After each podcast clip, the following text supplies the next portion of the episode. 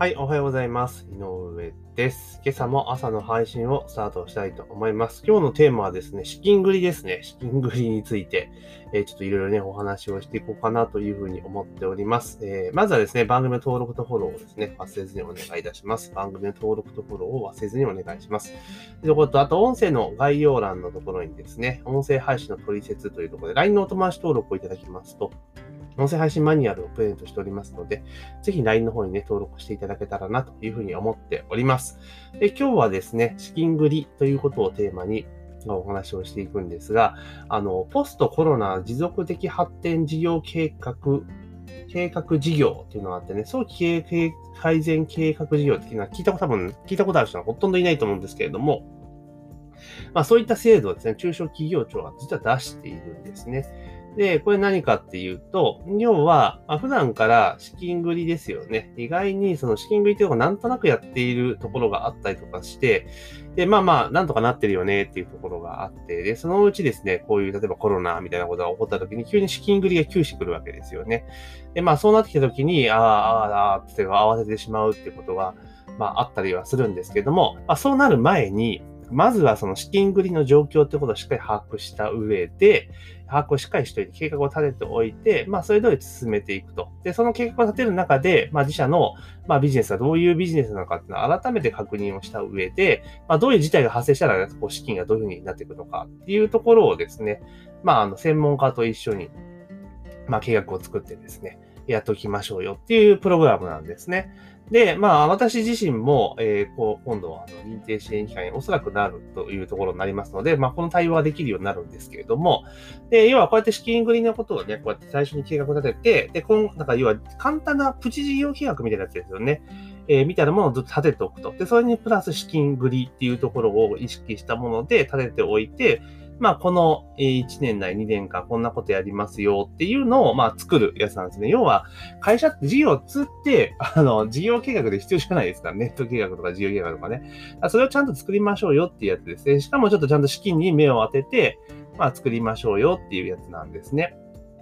で、まあこれ作って、まあ当然銀行に提出をする、別に融資受けるとか受けないとかではなくて、あの、要は銀行にもこういう活動をやっていきますよって感じで提出するんですね。で、そのしとくと何がいいかって、特段これね、えー、直近で、こう、すぐに何かあるかって言ったら別にないんですよ。ただちゃんと単純に、ちゃんと計画をね、えー、実、実行していきましょうよ、みたいな。ちゃんで、資金繰りもちゃんと把握していきましょうよってためのものなんですが、あらかじめ金融機関に提出しておくことによって、まあ、金融機関に、まあ、自社の今の状況とかそういったものを、まあ、ある程度把握をしてもらって、まあ、こういうことでやっていきますよっていうことを、ちゃんとあらかじめこう宣言すると。で、まあ、宣言してこうや活動していくわけじゃないですか。で、当然これね、あの、この仕組み上、あの、途中経過っていうの銀行にね、報告しなければいけないですよね。報告していくってことをやっていくんですけれども、ちゃんと計画通りやっていって、うまく動いていけば、で、報告をしておけば、あ、この会社さんはちゃんと、えー、しっかりとね、あ計画立った計画とか実行して、えー、まあ、ちゃんと資金繰りとかも管理されてるんだと、計画的にされているんだっていうことを知らせることができるんですよね。で、それをしておくとどういうことになるかっていうと、えー、まず、融資を受けられやすくなりますよね。うん。だって、そのちゃんとね、出金管理をしているところだから、あの、しっかりとね、こう計画を立てて、実行しているというところであれば、まあ、プラスにセールスって言うまでもないというところじゃないですか。だから、まあ、作っといて全然損はないっていうところだったりはしますよね。で、あと銀行に相談しやすくなるんですよね。例えば、あの、こういうの事前に出して、まあ、当然お取引ある銀行さんにこう提出をしていると思うので、すると思うので、まあ、それ出していって、で、進捗状況なんかやってるときに、銀行の担当者さんとかに相談しやすくなると思うんですよ。例えば、なんかこの先ね、ちょっと、まあ、新しい投資をしようと、こういう事業を作ろうと思ってるんですっていうことあったときに、じゃあ、その、なんとかな、ベースなる計画をここで作ってるわけですから、それをもとに、ちょっと融資を受けたいんだけれどもっていうのを、相談したら多分2個乗ってくれると思うんですよね。じゃあ、これとこれとこれ用意してくださいね。このヘグ用意してくださいね。ってこう相談来ると思うんですよ。で、その相談した場合に、された場合に、また、じゃあ今度事業計画を立てるときにはまた専門家に依頼をするっていう流れになると思うんですね。うん。なので、まあ、ちゃんと資金繰りの状況をしっかりと把握をしておいて、やっていく。で、把握するためにはちゃんと一連のね、まあ、まず今、今今どういうふうにお金が流れてるのかってしっかり把握する必要があるわけじゃないですか。で、そのしっかり把握するのも、まあ自分でって多分思うかもしれないけど、なんかわかんないですよね。何がどう動いてるのか絶対把握しきれてないと思う。で、なので専門家の力を借りて、まあそれを見える化まずをしておくというところと、じゃあそれをキャッシュアウトしないために、まあどういうアクションをしていくのか、まあこれ日々のあれですよね。で、キャッシュアウトしたの時はどういう状況になったらキャッシュアウトしてしまうのかってことをしっかり押さえておくことによって、まあ、あらかじめね、あの、お金がそこを作ってことを回避するために、まあ、使える制度なのかなというふうに思ってます。で、まあ、当然のことこういったね、あの、なんつうかな、え計画書を作るにあたってはですね、あれじゃないですか。あの、ななんていうかな。あの、お金かかりますよね。専門家に頼むわけですから。で、結構専門家で結構いい値段取りますから、あの、なんですけれども、ただ、あの、普通にね、例えば専門家に顧問とか依頼すると結構なコストかかるじゃないですか、年間ね。で今までそういうの使ったことないぞっていう人だと、なんとなくどんなもんかようわからんわけじゃないですか。え、顧問って何とか、その、コンサルって何って形でも結構あると思うんですよね。なので、まあ、そういったね、えー、事業者さん向けの制度でも実はあったりして、何かっていうと、要は実際その外部の専門家に、その自社のね、経営っていうのをサポートしてもらうためには、サポートしてもらうのに、まあ、どんなイメージ、どんなことをやるのかとかね、あとはどんなぐらいの費用感がかかるのかっていうことを、あらかじめ、あの、体験してもらえるんですね、この制度を使うと。で、どういうことかというと、例えば、あの、この費用でいくと、大体ですね、あの、その総額ね、計画された計画の、え総額の3分の2をですね、まあ、上限20万円なんですが、え国が支援してくれるんですよね。だ例えば30万円ね、例えばその、ね、この資金繰り表の資金繰り契約を作るにあたって、30万円ですよというふうに形で見積もりが上がってきた場合に、そのうちの20万円は、まあ、専門家じゃなくて、従者で負担するのではなくて、あの、国が負担してくれるんですよね。だから実質10万円の負担なんですよ。うん。で、まあ、おそらくこの事業でいくと、大体30万円の価格設定になると思うんですが、まあ、30万円の価格設定の中で、えー、あとは1年後にね、え進捗状況っていうのをまチェックするよっていうような形のものがセットであるわけなんですよ。で、あの、これをじゃあうまくやっておくことによって、だから、要は10万円で、まあ、簡単な計画ができると。で、資金繰りの計画までしっかりできるというところなんですね。で、これだけ見てると、あの、それだけかいと。銀行に出すだけかい、みたいな感じになっちゃうと思うんですけど、で、これで、これを作っておくと何がいいかっていうと、さっき言ったの、もし有事とか困った時とか、また新たな事業を展開しようとした時に銀行が相談乗ってもらいやすくなりますよっていうのはもちろんのことなんですが、例えば各種補助金を受ける時ですよね。各種補助金を受けたりする時も、まあ、なんだかんだで事業計画立てるわけじゃないですか。で、その時にベースになるものが出来上がっているわけですよね。うん。あの、要は、例えば、えー、小規模事業者持続化補助金とかの時にも、どうせ事業評価立てるわけですよね。その時にこう、なんか自社の概要とか話すパートって絶対あるわけですよ。で、その時っていうのはもうこれの前半の部分とか全部そのまま使えちゃったりとかするわけなんですよね。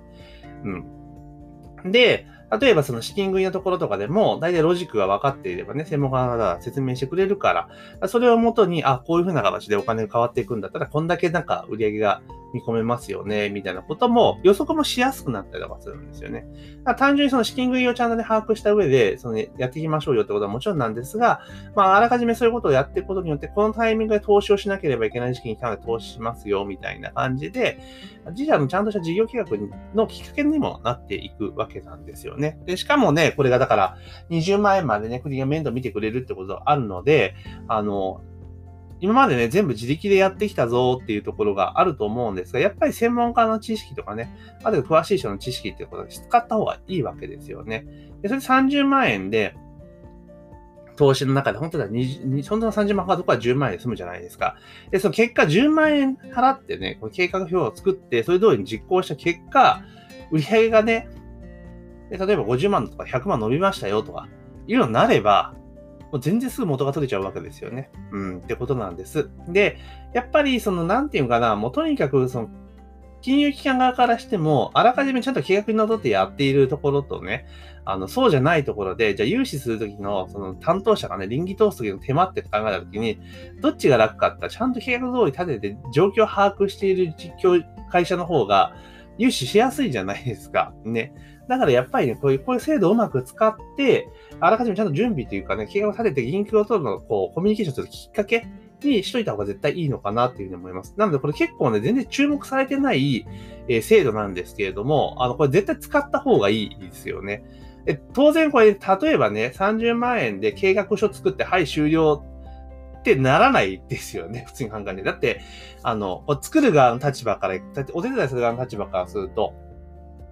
当然その時にこうやりとりとかあるわけじゃないですか。だからその単純に出た時もあって、はい、作りますよ。じゃなくて、ちゃんと社長とこういろいろお話を聞いていきながら現状を聞いていって、あ、問題点こうですよねとかいうのを洗い出しててアクションプランとか出していくわけですよね。ってなった時に、自社の問題点で発見できちゃうんですよ。その専門校のプロセスを作る中でね、発見できるから、あ、やらなきゃいけないことっていうのが見える化されちゃうわけ、ね、されるわけなんですよね。だから、だから今までなんかなんとなく改善しなきゃと思ったけど、なんかもやもやしてる、ぼわっとしてる中でやったことが、パチッと専門家の力を借りて見える化されるので、単純に計画書ができるって、それ通りに使って銀行とのコミュニケーション取れるっていう他にも、まあ、そういったメリットがあるわけですね。課題ができればそこを潰すだけですから、潰せば当然改善できるわけですよね。まあ、そういったきっかけにもなるので、あの、本当にその専門家、コンサルとかは結構安くお試しで使えるっていう形であんま良くないかもしれないけれども、まあ、実際そのプロの目っていうことをね、体験できる、機会にもなり得ますので、まあ、ぜひね、ちょっと今までその経営が立ったことねえぞっていう方は、あの、この制度使ってみるといいんじゃないかなというふうに思います。で、これ使っといて、で、実際にね、あの、こんな資金繰り急しちゃったぞと、これマジやべえぞっていう時になった時には、これのまた、もう一個上級のコースがあるわけなんですよ。上級のコースっておかしいんだけども、要は金融機関に、あの金融調整ね、だから金融支援ですよ。だスケジュールを変えたりとか、ちょっと一時据え置きしてもらったりとか、そういうね、金融機関の向上するときにやる制度もあるわけなんですよ。でそっちもやっぱ当然コストは上がるんですけれども、そこもかなり国が面倒を見てくれる制度があるので、まあそういったものをね、前段として使っておくと結構ね、先々ね、まあ、もしもの時のためにっていうことにもなり得ますので、まあ結構おすすめなので、これ概要欄にね、リンク貼っときますので、まあ、ぜひですね、あの、見といていただけるといいんじゃないかなというふうに思っています。で、私自身も、あの、今時点であれば計画書の作成だけのお手伝いはできますが、あの、まあ、今だとまだね、国からの支援は受けられないんですよ。登録が終わってないので。登録が終わりましたら、あの、私の方でもサポートできるようになりますので、もしね、多分登録が終わるのが、ちょっと先なんですけど、8月、まあ9月ぐらいからできると思うんで、まあもしね、そんなこともちょっと考えてらっしゃる方は、LINE か何かでね、ちょっと軽くメッセージをいただけたらな、というふうに思っております。というところで今日はですね、えーえ早期経営改善計画策定事業、ね、ポストコロナ持続的発展計画事業っていうのがね、国が実はやってるぞというのがありましたので、まあ、これ結構使った方がいいっすよっていうお話をさせていただきました。というところで、今朝の配信は以上とさせていただきます。今日も一日頑張っていきましょう。